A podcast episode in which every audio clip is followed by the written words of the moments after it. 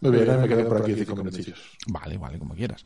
Bueno, pues eh, ahora sí, como a las 8 y 2 minutos de la tarde, para aquellos que nos están viendo en directo y para los que nos están escuchando en el año 2035, pues aquí estábamos en el 2021. ¿Estamos en el 21 ya? Sí, ¿no? 2021 ya, vamos, En 2021, eh, ese año que, que, que, vino después de 2020, hay futuro después de 2020.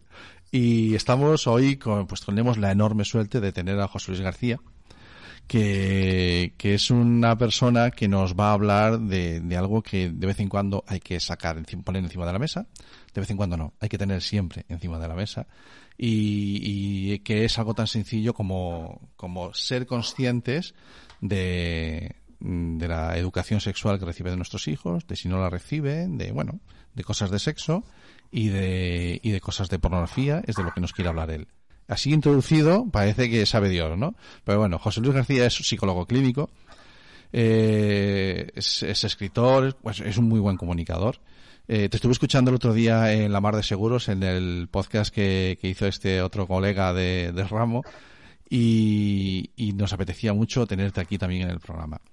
Eh, psicólogo clínico. Y mira que, mira que ya la psicología de por sí ya tiene ramas y te has ido a la clínica. Y dentro de la clínica eh, te has ido a, a, a la sexología exclusiva. Bueno, pues primero explícanos un poquito quién es José Luis García y por qué dentro del amplio, de amplio abanico de, de, de, es que es que estoy estoy matriculado en primero de psicología entonces me, me ha sorprendido mucho ¿no? Eh, ¿por qué por sí. ahí? ¿por qué? José Luis ¿por qué por ahí? Muy buenas tardes a todos y a todas y os agradezco que me hayáis invitado eh, la pregunta del millón. Cuando voy a dar un curso sobre con adolescentes, oye, muchísimas preguntas, ¿por qué te dedicas tú a la pornografía? Oye, tienes que ser un experto del copetín. Eh, ¿Conoces a tal actriz? Vale, vale, vale, vale. Por ahí va el tema. Bien, eh, el origen es muy eh, antiguo. Yo cuando era universitario me iba a Suecia a, a trabajar los veranos para pagarme los estudios y uno de esos veranos conocí a un chico que estaba en la antigua Yugoslavia, un, chico creo que era de Costa Rica. Y en Yugoslavia en aquella época había sexología. Y él estaba haciendo sexología. Y, y, entonces me lo puso tan bonito, me, me dio tanta, tanta información que yo estaba haciendo psicología en ese momento. Y dije, bueno, me gusta este asunto. Coincidió que tenía un profesor que es Félix López, que es uno de los eh, sexólogos españoles internacionales más importantes que hay.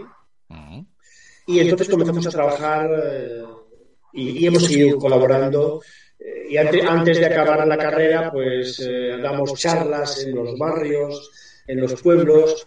Hice mi tesis doctoral sobre educación sexual, hice el trabajo de fin de carrera sobre educación sexual y luego me especialicé en sexología en Madrid en un centro que dirige Amezúa, es otro clásico, eh, que lo hace a través de la Universidad de Alcalá de Henares. Y tuve la maravillosa fortuna de presentarme a una oposición eh, para psicólogo clínico especialista en sexología en un centro de, de salud, pero sexual.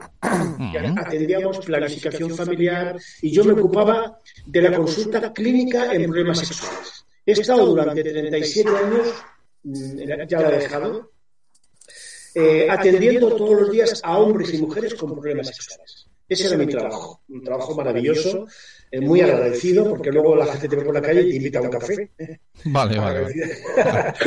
Bueno. Porque, porque, es un tema eh, que tiene unas implicaciones de salud muy importantes. Y bueno, eh, apasionado por mi profesión, he dedicado mucho tiempo de mi vida a hacer divulgación. He escrito 17 libros. Ah. Los últimos cuatro son sobre pornografía.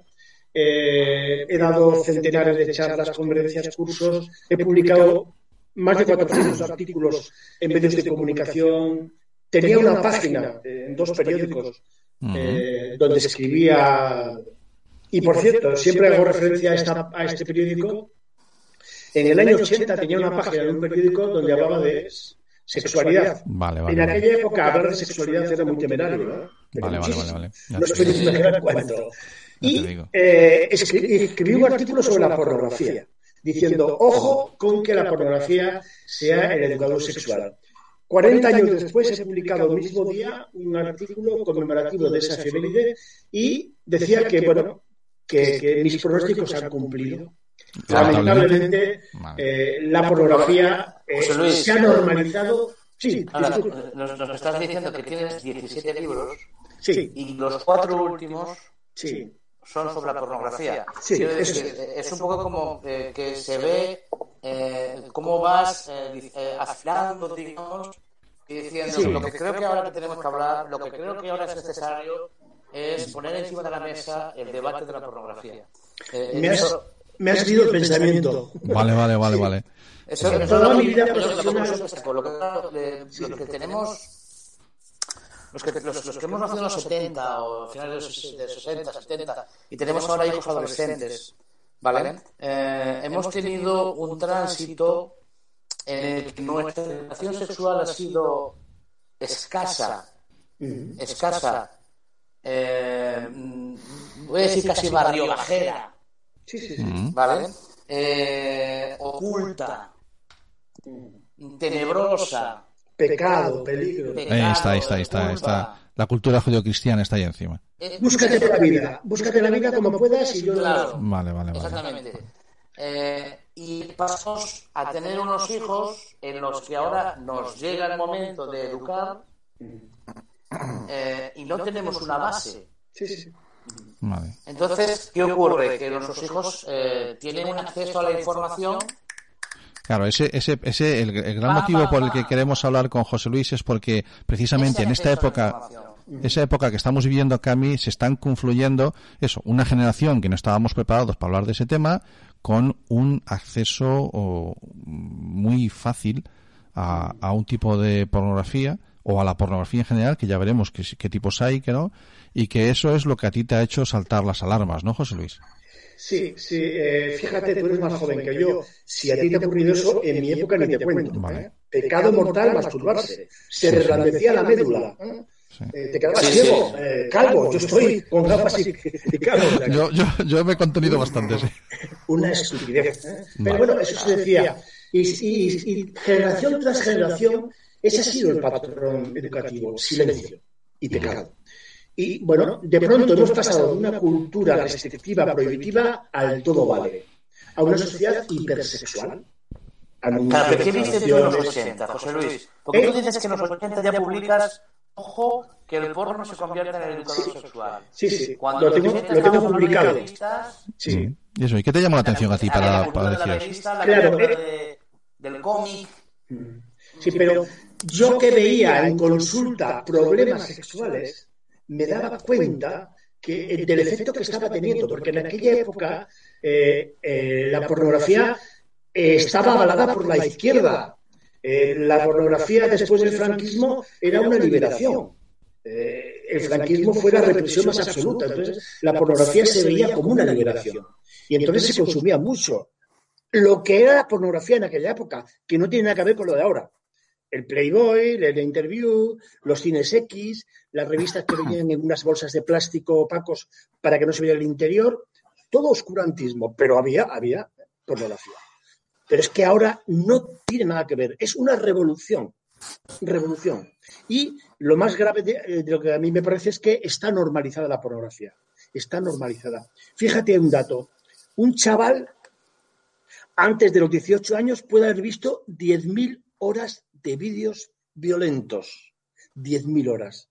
El efecto que tiene eso en su cerebro y en su desarrollo cerebral, a mí me parece que es espectacular.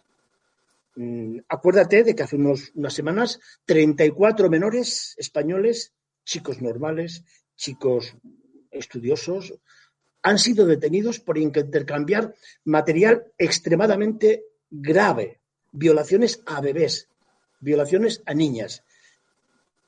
Niños como tus hijos, como tus sobrinos, tus... Sus padres mm, de la misa a la media no sabían nada del asunto.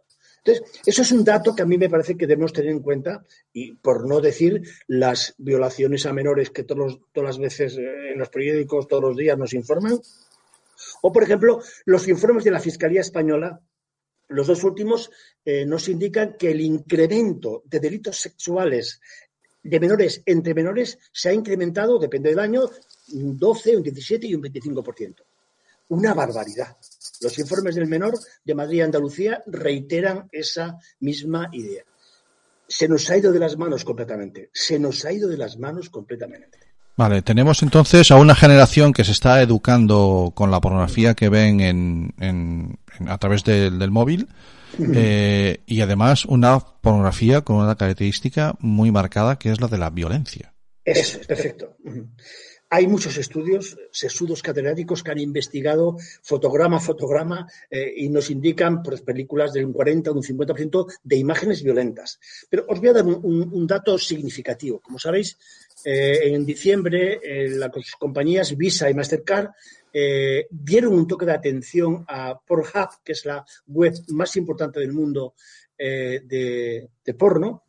Esta web tenía 14 millones de vídeos en su base para de acceso a cualquier Pocos persona que quiera. ¿Eh? Pocos me parece. Una web, hay 500 millones de páginas web. Claro, o sea, claro. multiplica. Bien, pues le dieron un toque porque había habido una denuncia, luego si queréis tenemos tiempo os cuento la historia más de detalle, eh, y entonces un periodista se hizo de toda esa denuncia y publicó un artículo en Estados Unidos y eso hizo que las compañías de tarjetas de crédito dijeran, oiga, o quita usted los vídeos inapropiados o no autorizamos a pagar, porque el asunto de, del bolsillo es lo que, lo que cuenta, eh, a pagar sus servicios con nuestras tarjetas. Oye, al día siguiente retiró casi 10 millones de vídeos. Repito, 10 millones de vídeos. ¿Por qué? Porque eran impresentables. Porque eran impresentables. O sea, además era, eran conscientes de lo que tenían en, en, su, claro, su, claro. en su Vídeos robados, vídeos de venganza, violaciones. Bueno, es que no hay control. Es que no hay ningún control. Cada web puede poner lo que quiera y como quiera. Yo he visto vídeos de tortura a una, a una, a una niña. Lo he visto yo y lo puede ver cualquiera. Eso es importante. O sea, todo ese material está accesible a un clic. A un clic. Todo ese material está accesible a un clic. No estamos hablando de contenido de la web profunda ni cosas raras. No, no, no, no. Es, eso, eso ni te también, cuento. Es importante también tener el siguiente matiz, porque claro, nos has dicho, eh, bueno, nos has dado ejemplos muy ilustrativos de cómo niños que han llegado pues a, a, a ser denunciados, se les ha encontrado. Y normalmente los padres siempre pensamos en, bueno, esto es cosa de otros, les pasa a otros, no nos pasa a nosotros, nuestros hijos son, eso es. mano, son normales, Sí. nuestros hijos son normales, Sí, esto le pasa a otros, pero eh, independientemente, mm, fu- fuera de que tengas la suerte de que, de que le pase a otros, Mm. eh, hay que tener el matiz de que eh, viendo lo que están viendo, por muy, eh, aunque sean ellos filtren y sean maduros, suficientemente maduros para escoger un porno que no eh, lleve a esos extremos, da igual como sea el porno que se esté viendo, eh, el matiz del hombre eh, supra eh, mujer eh, sumisa, sumisa está siempre en el porno. Siempre, siempre. Vale, ese, ese es un matiz importante. Eh, es- Es es- importante que- so- que- solo hay ese tipo de- Incluso solamente eso, esa educación que se está transmitiendo, ya no es real. Mm. Es, es, es lo están viendo real, pero no es como tiene que ser. Entonces, si tú tienes la suerte de que tu hijo no va a llegar a ese extremo, que sepas que va a estar viendo eso, en el que la mujer es sumisa, siempre es Sí, sí. sumisa, aunque parezca que tenga un papel eh, importante porque es la que más se le enfoca, pero se le enfoca más porque es el objeto a vender. Sí, sí. Entonces, todo esa, eh, eh, eh, el vídeo porno habría, que habría que sentarse casi como, pues, ca- casi como un, como un psicólogo delante viéndolo o como un filósofo y se sacan- sacarían muchísimas conclusiones. Sí, sí, sí. conclusiones de este estilo, de este tipo, que digo yo, ¿no? Sí, sí. Sí. Si lo ves fuera del ámbito sexual y, y lo analizas, dices, ojo, ojo, aquí hay una figura sumisa, hay una figura que es objeto, hay una figura que se vende, hay una figura del hombre donde a veces en, en el- en un porcentaje altísimo no se le enfoca la cara, Mm. el hombre no se le enfoca la cara, a la mujer se le enfoca la cara. Mm. O sea, eh, es que, es que, macho, aunque tus hijos no caigan en una aberración, lo que están recibiendo, entérate que lo que están recibiendo es, es irreal cuanto menos. Sí, eh, tienes razón. La mayoría de las películas pornos que yo he visto, estoy hablando sobre todo del ámbito heterosexual, pero también en las películas eh, homosexuales la violencia sí que eh, y, en, las películas, por ejemplo, transexuales, lo mismo, ¿no? Quizás las, las, las, películas de leviarismo son menos agresivas, ¿no? Y, por ejemplo, las películas que los protagonistas son adolescentes son las más agresivas. Por tanto, efectivamente, tienes razón. La mayoría de los guiones literarios de las películas porno son como tú has señalado. Hombre toma iniciativa, hombre que, que, que somete a la mujer, mujer eh, pasiva, eh, a disposición de él, para darle gusto a él. Este es un poquito el, guion literario, que son dos líneas. el, guionista ha gastado una neurona en hacer el guion literario. O sea, es señor que se le pone dura y automáticamente penetración bucal, genital, eh, anal y así todo el rato. Ese es el mensaje que nos. Y luego eyaculación en cara o eyaculación una visión reduccionista, pobre, raquítica, no hay afecto, no hay ternura, no hay empatía. Todo es, una gimnasia sexual. No, ahí, ahí entonces, entonces en, en redes o en internet, bueno, en redes no, en, no hay otra, yo no quiero criminalizar la pornografía, ¿de acuerdo? Porque quiero, quiero creer que tiene que haber eh, algún otro tipo de contenido que se pueda consumir que sea pornográfico en el sentido estricto de que se observen educación, relaciones sexuales sin, sin esa violencia. ¿Tú has encontrado algo en tu, investigación? Hay cosas, pero muy pocas, y habría que hacerlas.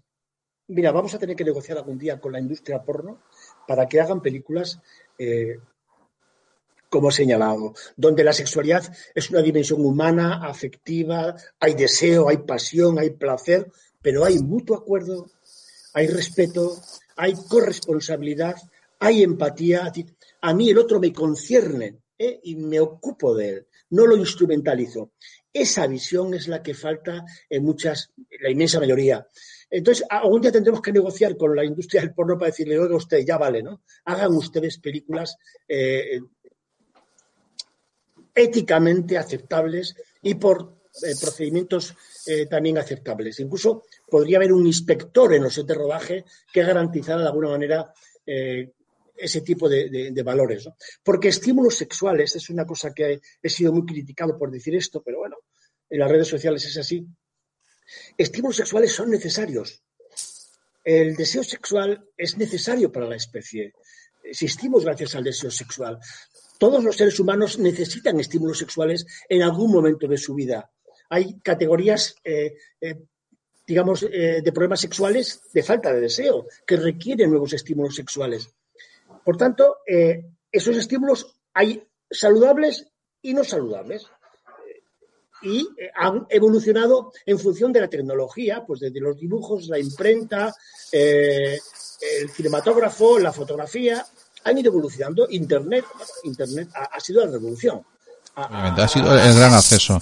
Déjame que salude, déjame que salude a, a, nuestra invitada, una de nuestras profes de cabecera, que es Ángeles Terrón. Ángeles, te presento a José Luis García. ¿Cómo está? Buenas tardes. Encantado, Ángeles. Eh, seguramente que en un momento también en esa ventana que tenemos ahí en negro aparecerá eh, nuestro otro profe de cabecera. ¡Ay, no! ¡Ah, qué sorpresa! Muy buenas. Bueno, hoy, hoy tenemos la sala llena. Espérate que tenemos la sala llena. Ya verás qué divertido.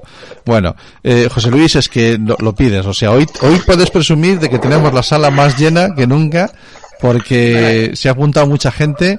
Eh, por un lado, por orden, por orden de los que habéis ido apareciendo, ¿vale? Eh, después de Ángeles tenemos con nosotros a, Vanessa Pazos. Vanessa, te presento a José Luis. Eh, Vanessa es una amiga del programa también. Ya hacía un tiempo que no se pasaba por aquí, pero es la primera persona con la que hablamos de sexo en Internet de tu color favorito. Ella es fisioterapeuta, experta en suelo pélvico y el tema de la sexología también le, le mola, también le interesa. Muy buenas tardes, Vanessa. Buenas. Y, y después el tercero que acaba de entrar aquí, que estoy yo, yo estoy emocionado hoy, cuánta gente, por Dios, es, es Abelino Ferradal, que es el otro profe que con Ángeles hacen el dúo que le llamamos El Rincón Educativo. Buenas tardes, Abelino. Hola, buenas tardes. Buenas tardes. Os presento a todos a, a José Luis, que nos estaba hablando, eh, te he cortado, y bueno, bueno, ya viste que es que ha entrado todo el mundo a esta hora, que era la que tenían pactada, y se han ido incorporando porque el, el- el debate lo merece. Estamos hablando con José Luis García, eh, psicólogo clínico y sexólogo, y que puede presumir de que Amazon le tiene algún libro prohibido.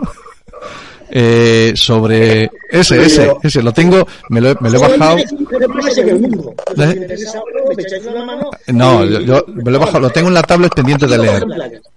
Lo, lo tengo, lo tengo en la tablet pendiente de leer porque además es que es un, yo no sé si, si ese libro es un estudio, si es una reflexión, lo que sí que veo, lo, lo que he podido ojear es que contiene un montón de referencias, o sea, yo, yo voy a los libros y cuando veo que, que en un momento dado llevas notas a pie de página mil no sé cuántas, digo, Dios, esto, esto mola, esto tiene chicha, ¿no?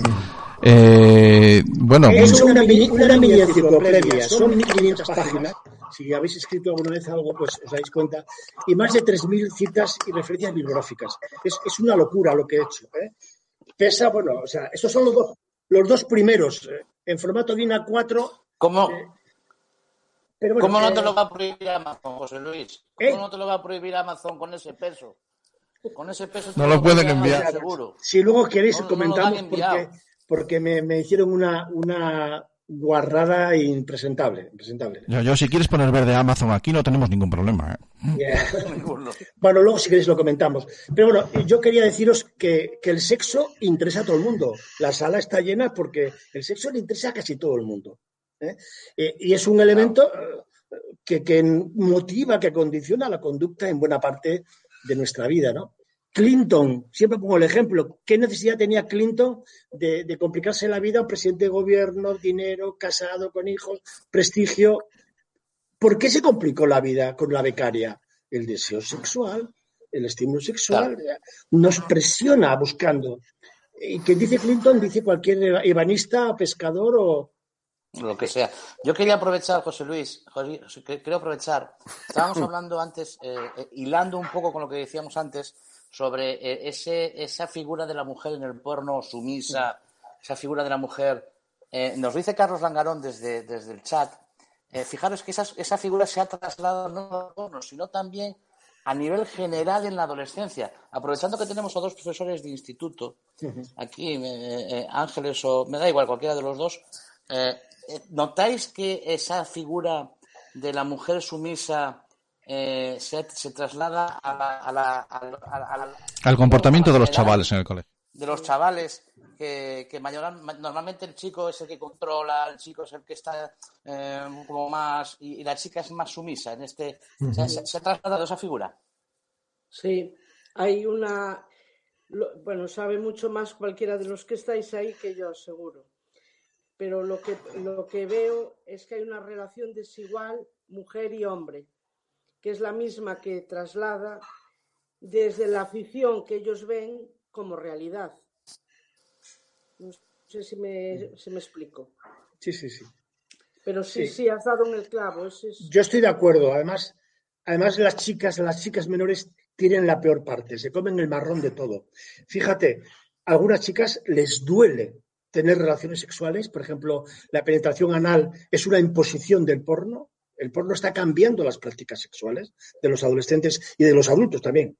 Entonces, la chica se ve obligada a hacer una práctica sexual que le duele, incluso le puede producir lesiones, que no le da placer y que por no perder al chico, por que esté contento, porque sus amigas lo hacen, sigue haciendo eso. Es terrible lo que están viviendo muchas menores eh, derivados de, del, del consumo de porno, porque es que las películas porno son el manual de instrucciones de nuestros adolescentes. Lo que ven creen que es real y lo tratan de emular. Y claro, suele ser un desastre. Entonces, el chico es el que toma la iniciativa, es el que impone, es el que obliga, es como el actor. Y, ahí, ahí, está el asunto. Ahí está. Es un grave problema eh, el, de, el que el, y vamos a tener un, batallón de psicólogos para, para, tratar la cantidad de problemas que nos van a venir. Yo lo veo venir. Bueno, Vanessa, yo no sé si mm, no te, no te veo, porque no, no, tienes por qué tener la pantalla encendida, pero mm, espero que me oigas. Eh, me gustaría saber si tú tienes alguna referencia, eh, porque yo sé que también has hecho investigación al respecto de esto. Bueno, lo primero, Vanessa, me oyes, ¿no? Eh, claro, eso, eso, es lo primero. Yo, nosotros a ti no te oímos. Hola, Vanessa. No sé, no sé si le hemos perdido por el camino y tal. Le quería trasladar a Vanessa. Sí. Pasa que tiene muy poquita. Vanessa, yo no sé si con el móvil pudieras moverte a lo mejor un poquito y coges un poquito mejor cobertura para poder entrar eh, con más señal. Porque yo sé que ella también hizo alguna investigación al respecto de esto sobre, sobre referencias a, la pornografía en, en, positivo, ¿vale? Que es lo que estaba, lo que estaba yo buscando. Pero bueno, mientras tanto, eh, eso, muy, muy interesante lo que estaba contando José Luis sobre la influencia en las referencias que tienen los más jóvenes de, de, la, ya no la pornografía, sino lo que es, la, lo que son las relaciones sexuales. Santi, es que no les queda ninguna vía de escape. Es que si quieren escuchar música, Hostia, el porno ha entrado en la música, tío. Hay canciones de un... terribles. Es, Que, es que el reggaetón, el, de la rama, que hablábamos antes a principios del programa, eh, ya no, ya no, la música ya no busca giros. Quisiera ser un pez para mojar mi nariz en tu pecera. No, no, no, no, no, ya no dices.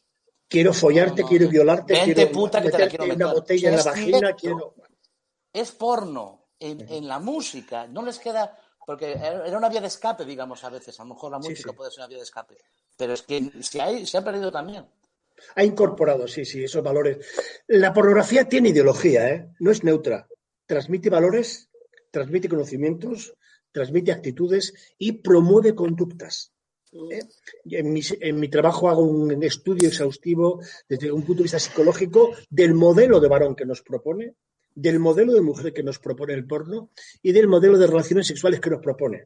Es un modelo raquítico, pobre, eh, pero eh, es el que siguen los, los chicos y las chicas que, consumen porno. Las, chicas, menos... Claro, es que cuando es su única referencia, si no les hablamos de sexo en casa, cuando esa es su única referencia. Pues se lo creen.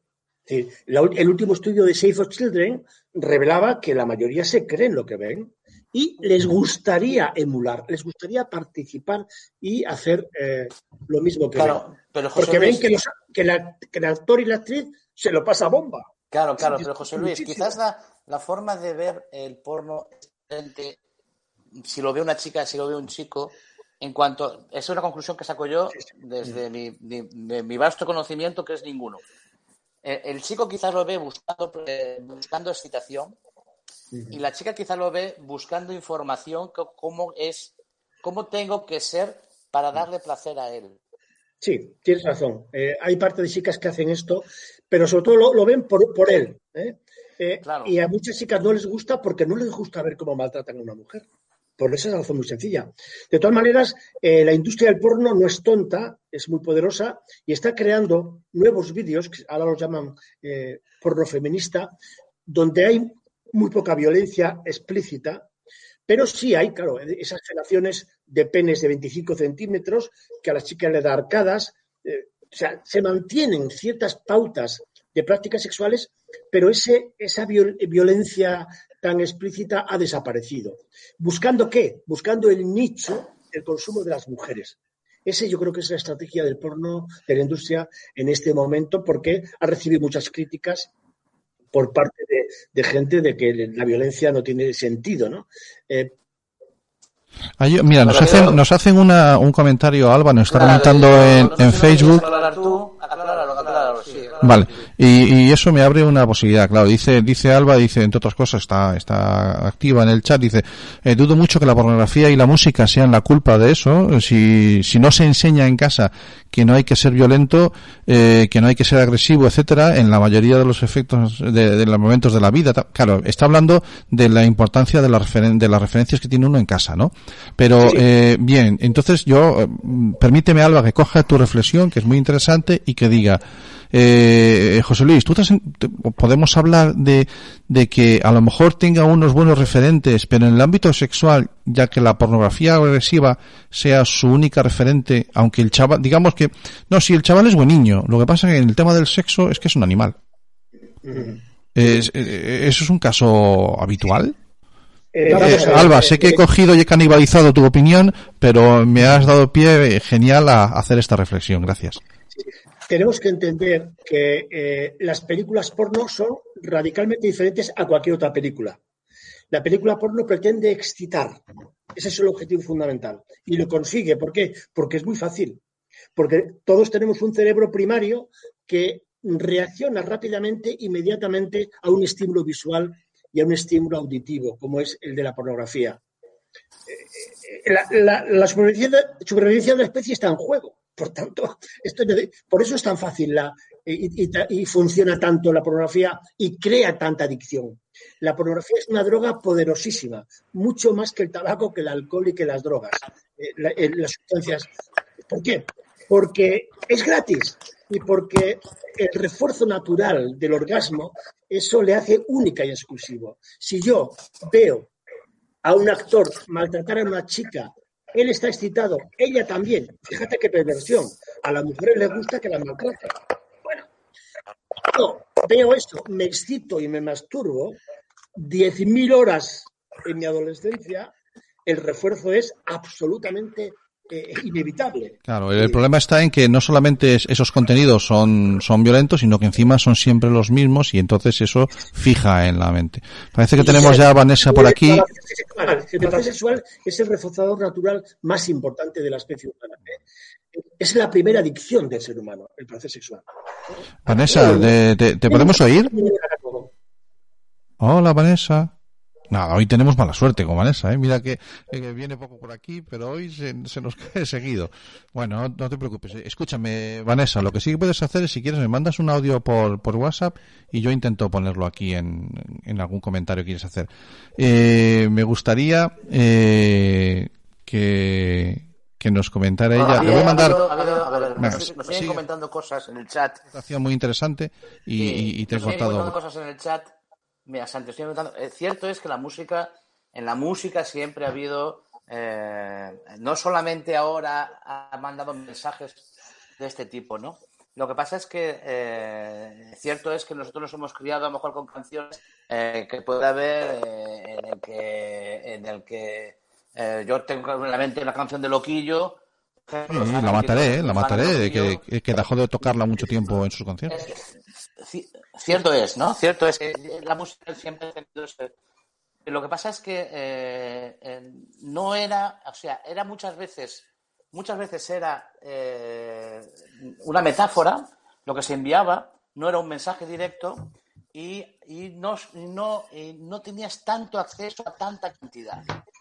Y, y, en el momento en el que lo percibes. Porque cierto es que eh, esto es importante es en el momento en el que lo percibes. Si tú lo estás percibiendo a los 12 años, no es lo mismo que lo estás percibiendo a los 22 años. No es lo mismo porque tú ya vas teniendo un, vas teniendo una madurez, ¿no? Y entonces eh, yo creo que ese móvil en la mano de un niño de 12 años es el que quizás eh, hace muchísimo más eh, dañino el, producto que se está viendo. Bueno, yo no sé si Abelino o Ángeles tienen alguna pregunta o algún comentario que hacer, por Dios, sabéis que aquí intervenís, levantáis la mano sin, sin ningún reparo, que estamos todos en casa, ¿eh? Decía, bueno, buenas tardes. Decía Cami, ahora un niño de, de 12, 13 años y de 7. Lo lamentable es, el de 7. Bueno, de seis, ya, ya es mucho peor. Eh, lo trágico de esto es que eh, la facilidad con que se puede usar. Mm, tenemos, lo, apuntaba antes José Luis, que em, la, la, la, adicción que, que produce eh, el, las, las, películas porno, la pornografía, en este caso, mm, eh, los médicos saben que, que el peor de, las abstinencias o de los monos es el del, el del alcohol, el delirium tremens, ¿no?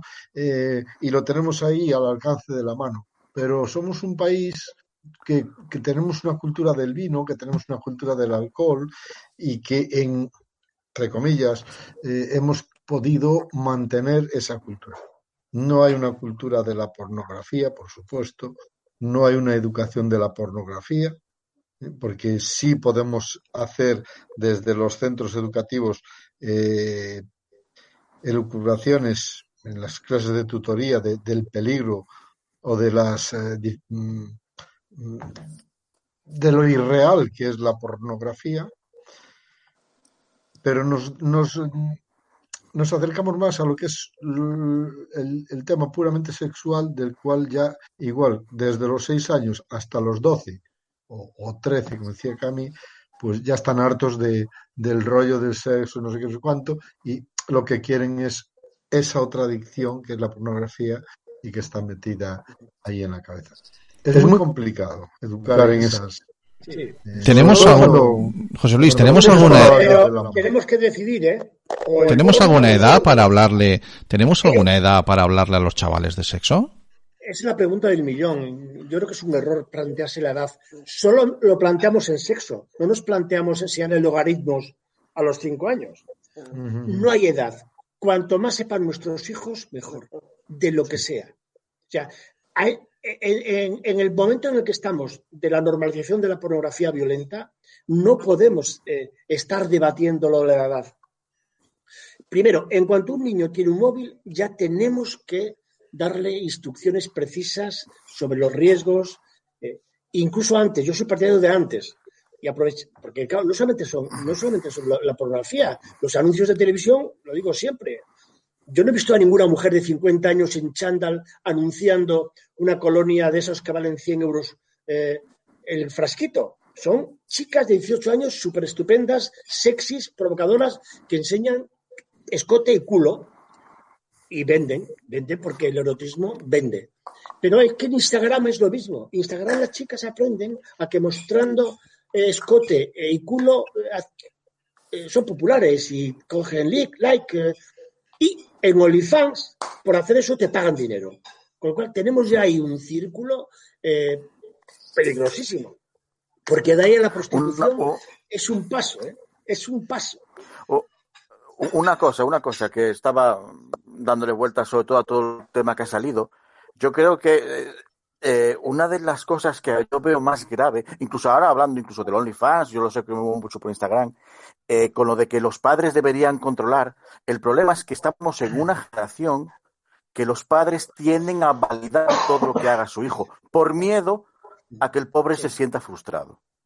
Entonces, estamos en una... Claro, ¿qué nos pasaba a nosotros? Nosotros no obviamente no tenías el mismo acceso al porno que tienen ahora.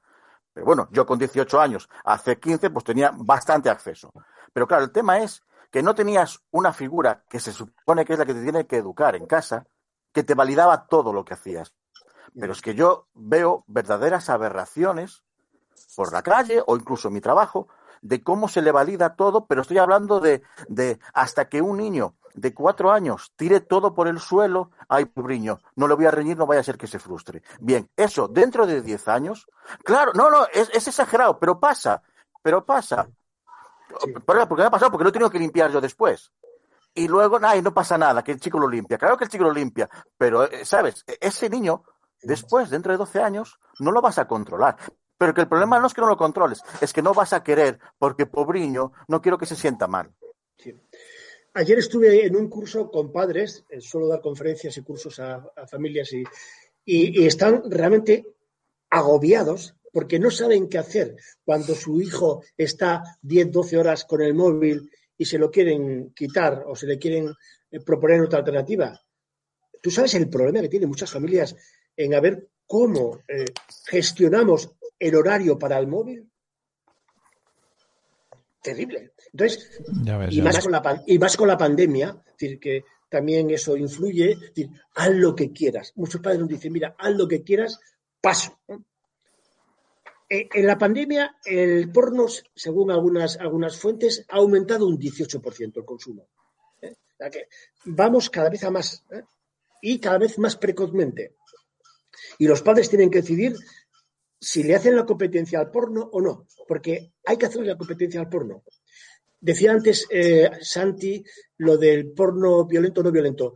Yo propongo un consumo responsable, controlado de películas eróticas, no violentas, frente a la pornografía. Entonces, podríamos eh, plantearnos esto, aunque cuando yo planteo esto en Internet... Te, vas a hacer muchos amigos, así te vas a hacer, ¿eh? Así vas a hacer muchos amigos, pero más amigos de, los que te van a dar collejas por la calle. Una parte y otra. No te puedes imaginar eh, la polarización ideológica que hay en torno a este tema. Aparte de que te insultan porque te dedicas a esto, fíjate, hay un primer grupo de, de gente que está en contra absolutamente de cualquier tipo de pornografía. La Iglesia Católica, las religiones en general, la derecha y el movimiento feminista tradicional. No quieren saber nada por diferentes razones coinciden en esto. Y frente a esto, otro grupo radicalmente a favor de todo tipo de pornografía, sin ningún tipo de censura. La industria del porno, los consumidores, los adictos, por supuesto, que no quieren que se toque su dosis, y el movimiento feminista liberal y el movimiento queer. Entre los dos se odian a muerte.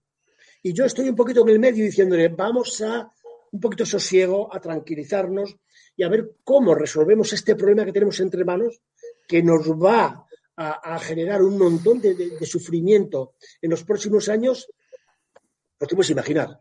Pues, pues muy difícil. Eh, Entonces, yo creo que este tema interesa a un poquita gente. Eh, lo más que hay es un debate controvertido, ideológico, pero realmente el problema de la salud mm, estamos lejos de, reconocerlo. Y cuanto más tardemos, peor. La impresión que tengo que la solución a todo esto vuelva a estar una vez más en las escuelas.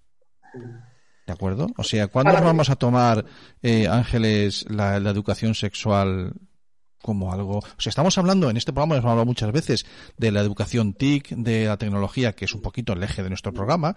Hoy estamos hablando de pornografía, de tu hijo, eh, recuérdame el título, José Luis, tu hijo ve porno, ¿qué vas a hacer? Exactamente, ¿qué vas a hacer? Eh, 10.000 horas, él ha calculado que un chaval de 18 años ha visto ya 10.000 horas de porno eh, a, esa, a esa edad. Eh, ¿cuándo, ¿Cuándo nos vamos a tomar en la educación la asignatura, no sé, la educación sexual en serio? Aunque seguro que aquí lo hace. Pues eh, muy mal, muy mal, porque generación tras generación venimos repitiendo lo mismo. Es decir, lo que me pasó a mí, le pasó a mi padre, le pasó a mi abuelo, lo que comentaba antes nuestro compañero, ¿no? Eh, no hemos sido capaces de afrontar este tema con naturalidad y con, y con ciencia. Fíjate, Suecia y lleva 65 años con educación sexual oficial.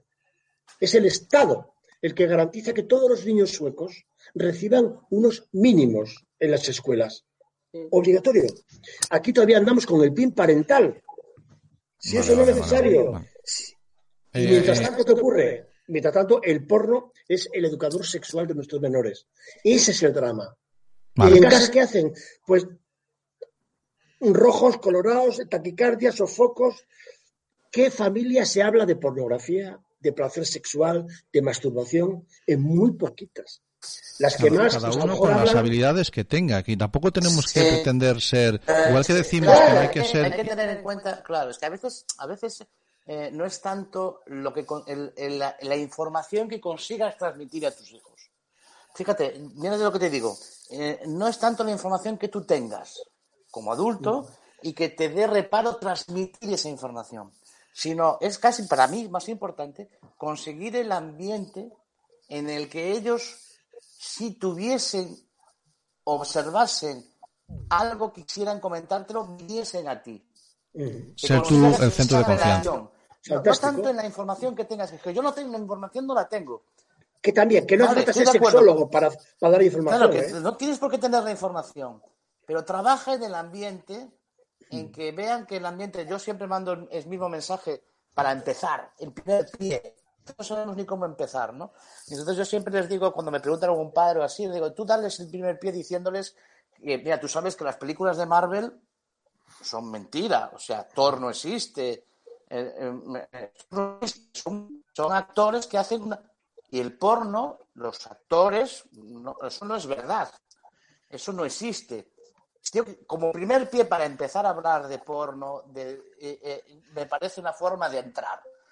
Pero tienes que conseguir el ambiente para que ellos ellos recurran a ti cuando ellos tengan algo que les ha chocado o que les ha choqueado o que no les parezca dentro de su escala del bien y del mal, que están formándose, todavía están formando esa escala del bien y del mal, cuando algo les parezca, que tengan la confianza contigo para poder venir a reclamártelo. Oye, papá, es que he visto una cosa que no sé yo esto si está bien. ¿no? Si has conseguido eso, no tienes que dar ninguna información, ya lo has conseguido todo, o por lo menos un gran porcentaje. Sí, bien.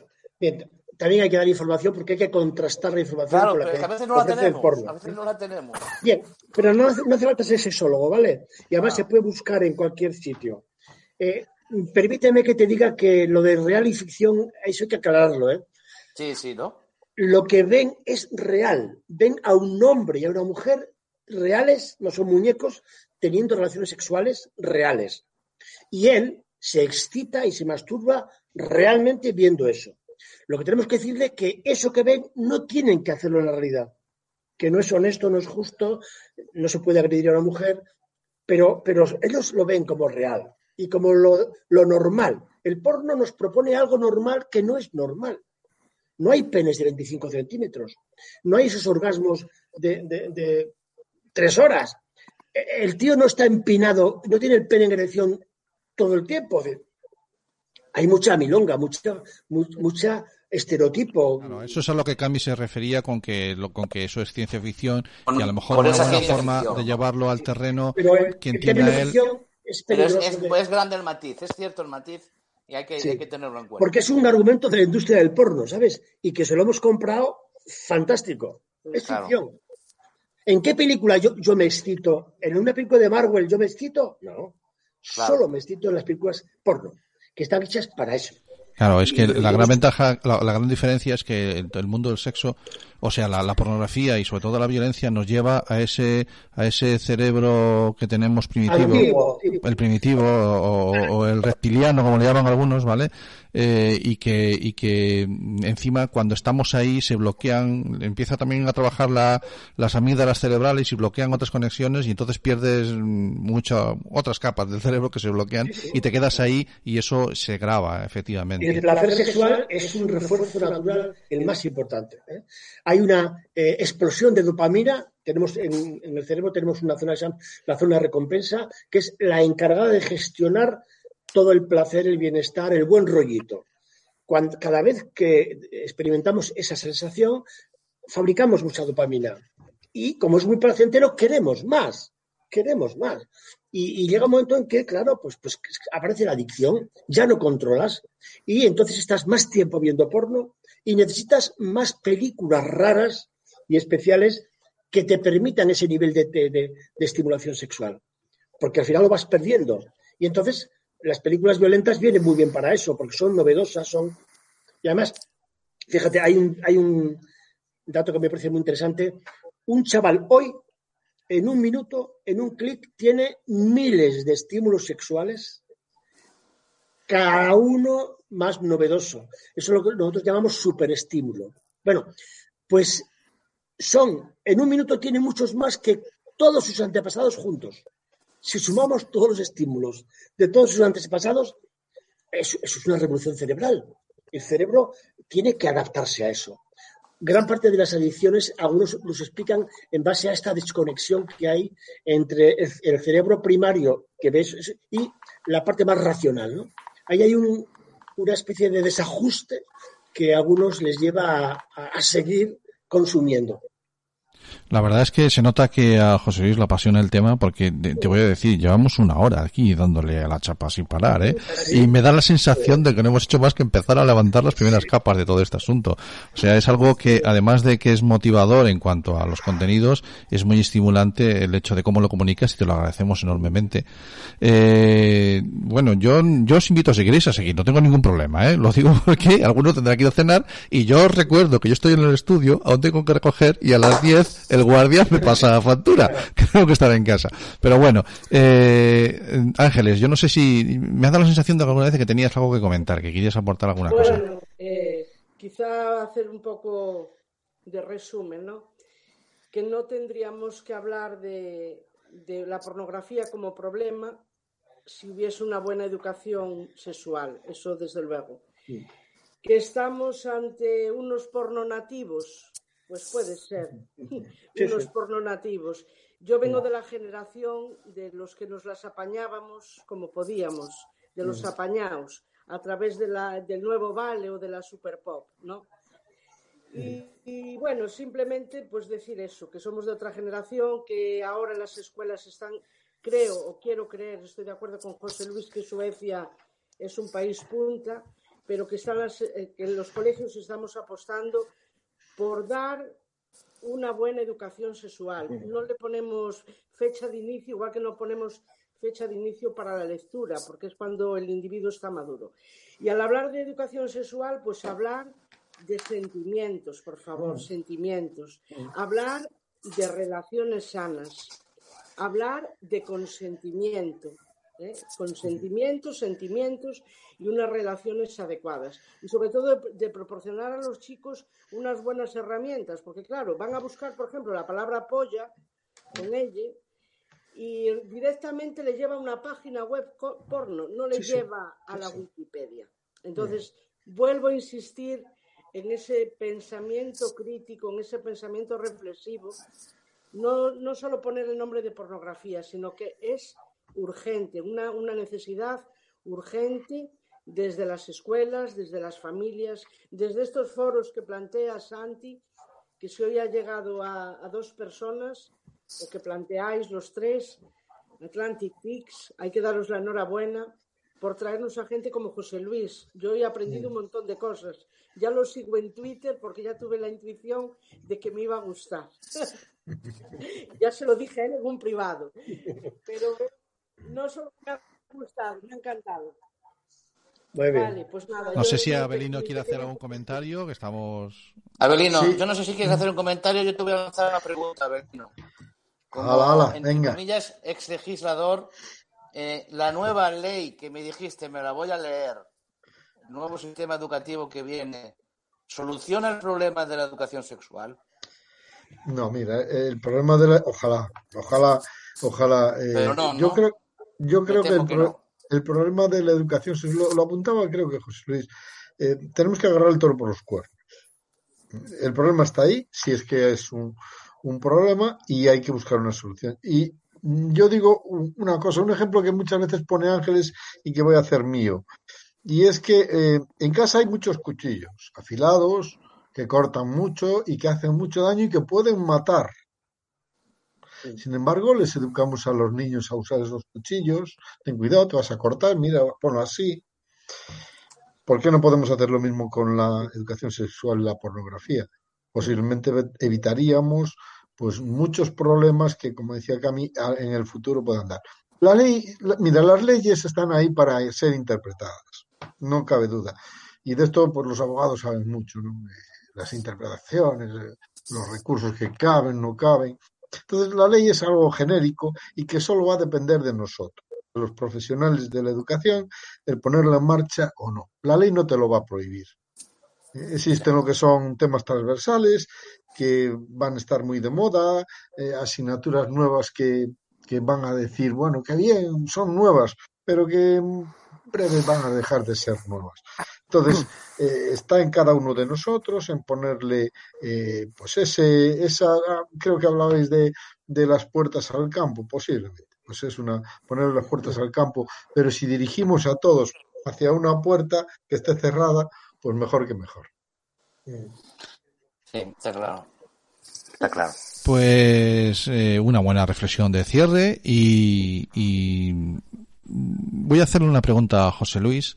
Te voy a dejar, solo te voy a dejar un minuto, ¿eh?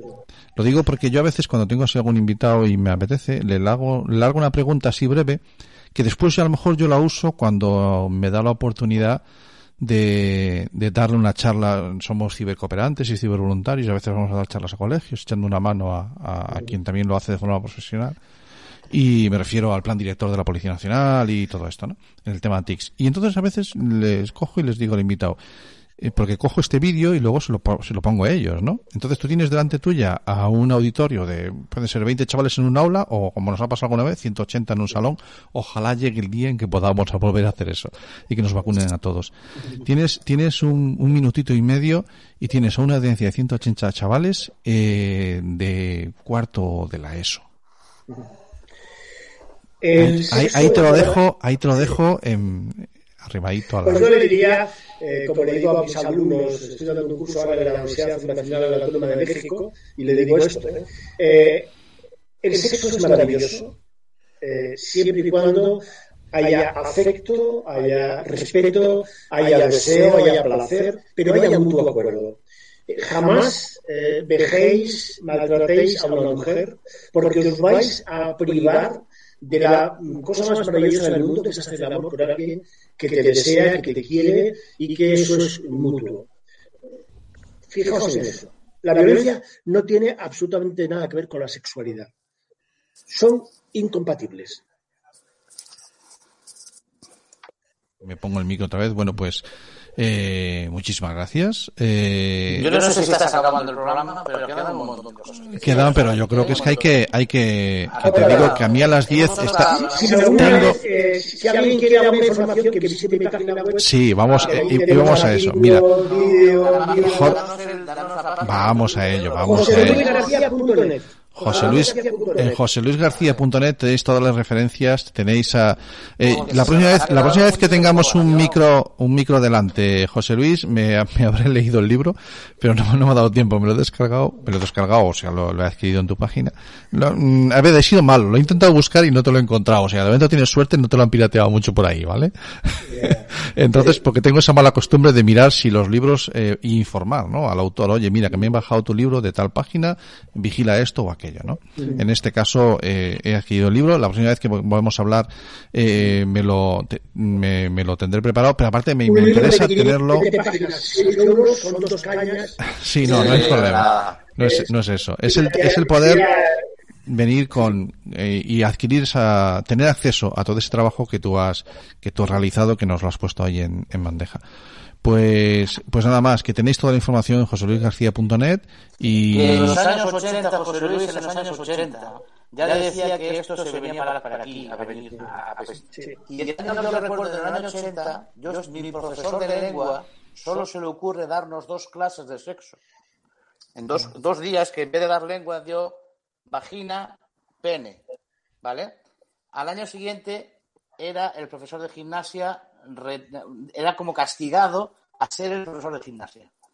Ese, ese, era lo que había en los años 80. Bueno, yo sin embargo, ves, tengo una, tengo una, mi, educación, yo soy cuatro años mayor que mi hermano, y esa, a esa edad yo me tocó en los, en los franciscanos. En, eh, no hemos dicho que José Luis es pamplonica, y mi educación de la EGB fue eh, es que somos aquí estamos aquí somos medio guipuchis vale vale pero yo le estoy diciendo le estoy dando a entender que somos medio guipuchis. Dos de los que están aquí son guipuchis de nacidos y yo de infancia no y entonces en Zarauz eh, en los franciscanos a mí con 12 años ya me hablaban en esos mismos términos que dice Camilo pero era, era un señor con sotana ¿Me entiendes? O sea que, a ver, que todo depende un poquito también de dónde le haya coincidido a cada uno, ¿no?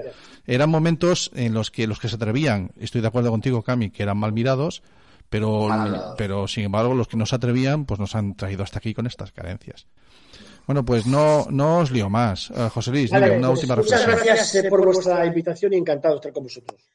Bueno, pues que no te extrañe que te lleguen más veces. Para otras veces más invitaciones. No, además, esto es fácil. Esto, si viene y pica, le lanzas la caña y pica, pues mira un rato que hemos pasado y hemos aprendido un montón de cosas, como dice Abelino y, Ángeles. Eh, Ángeles, Abelino, mm, muchísimas gracias por participar. Siempre, siempre Gracias a vosotros siempre y encantados. El programa, esto crea adicción.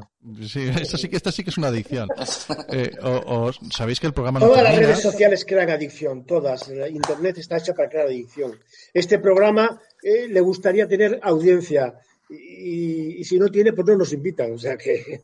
Bueno, sí, te entiendo perfectamente. Todos, queremos que nos reconozcan, que nos quieran. Es una necesidad básica del ser humano. Y por eso las redes sociales tienen tanto éxito. Ahí está el psicólogo, está el psicólogo saliendo que no se aguanta quieto. Bueno, José Luis, que nos has hecho muy felices, que para mí eh, eres una referencia en este mundo, que te traslado desde aquí la pena de Vanessa, que tenía ganas también de hacer alguna cosa, alguna pregunta y que no ha podido porque le ha fallado la técnica, y que ya os digo que el programa no termina porque Jareas, que es quien suele cerrar este programa, nos tendrá preparada seguramente alguna sección que yo os invito a que os quedéis y que si no, no, no, no, no pasa nada. Pero Jareas tiene su sección ahora que es con la que solemos cerrar el programa. Que de todas maneras, muchísimas gracias por el ratito que hemos pasado y que hoy, pues mira, nos vamos a la cama aprendiendo una cosa más. Gracias a todos. Chao, gracias.